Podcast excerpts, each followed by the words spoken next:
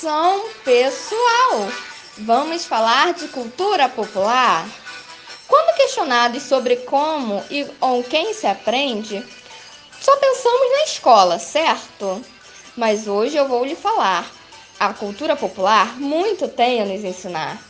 O Brasil possui uma diversidade cultural muito rica e é na cultura popular que aprendemos com a sua linguagem clara e direta, através do folclore, samba, capoeira, cordel, viola do interior.